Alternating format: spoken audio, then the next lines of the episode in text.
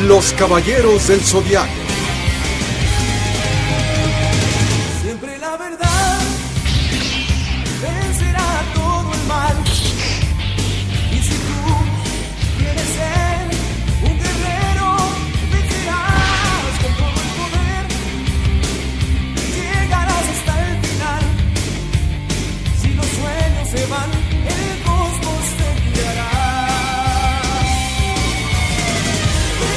Jesus.